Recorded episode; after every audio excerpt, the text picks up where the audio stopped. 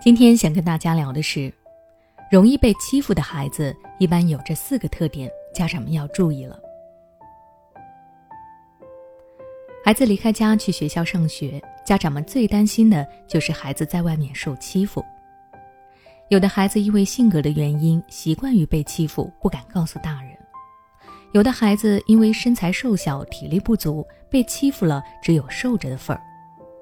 还有的孩子由于长相过于乖巧老实，给人一种容易被拿捏的感觉，常常遭到无缘无故的排挤。所以，家长们平时要多观察孩子的状态，多注意孩子上学前和放学后的状态，多和孩子谈心，了解孩子日常在学校的情况。如果发现孩子被欺负了，一定要及时纠正孩子错误的认知，并教给孩子正确保护自己的方法。可就算如此，家长们也未必就能够发现孩子遭受欺负了，因为不是所有的孩子受了欺负都会和家长说，其中有些孩子是不知道要和家长说，而有些孩子是不敢和家长说，有些孩子则是隐瞒的太深了，导致家长根本就没有察觉到孩子的状态不对。那针对这些情况，我总结了容易受欺负的孩子身上常常会有的四个特点。如果你家孩子也有这些特点，你就要提高警惕了。第一，不懂得拒绝的孩子。不懂得拒绝的孩子常常会向别人妥协，总是在委屈自己。即使自己再不愿意，即使这件事情会伤害自己，他们也会不停的说“好的，可以，没问题”。他们很容易被某些不怀好意的人抓住这一点。不断的被提过分的要求，最终成为被欺负的对象。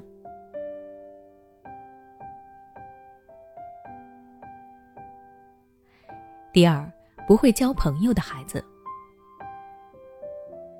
很多家长认为孩子主要的任务就是学习，交朋友反而容易让孩子分心，所以忽视了培养孩子的社交能力。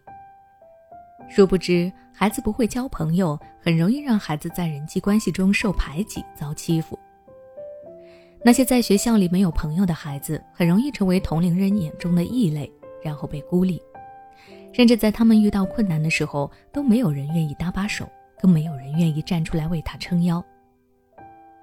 更进一步讲，那些喜欢欺负人的孩子，最喜欢针对的就是这种孤立无援的孩子。因为欺负了这样的孩子，也没有人会谴责他们。而那些会交朋友的孩子，朋友多，人缘好，一被欺负了，马上就有人站出来维护他。想欺负他的人都先要掂量掂量。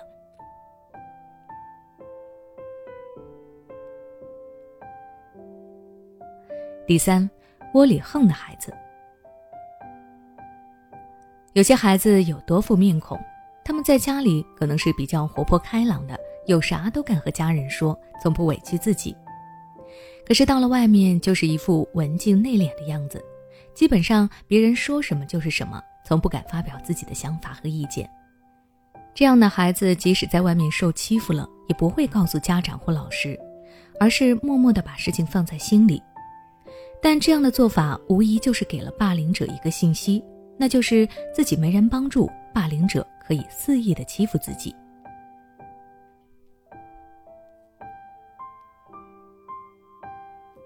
第四，对被欺负没有概念的孩子，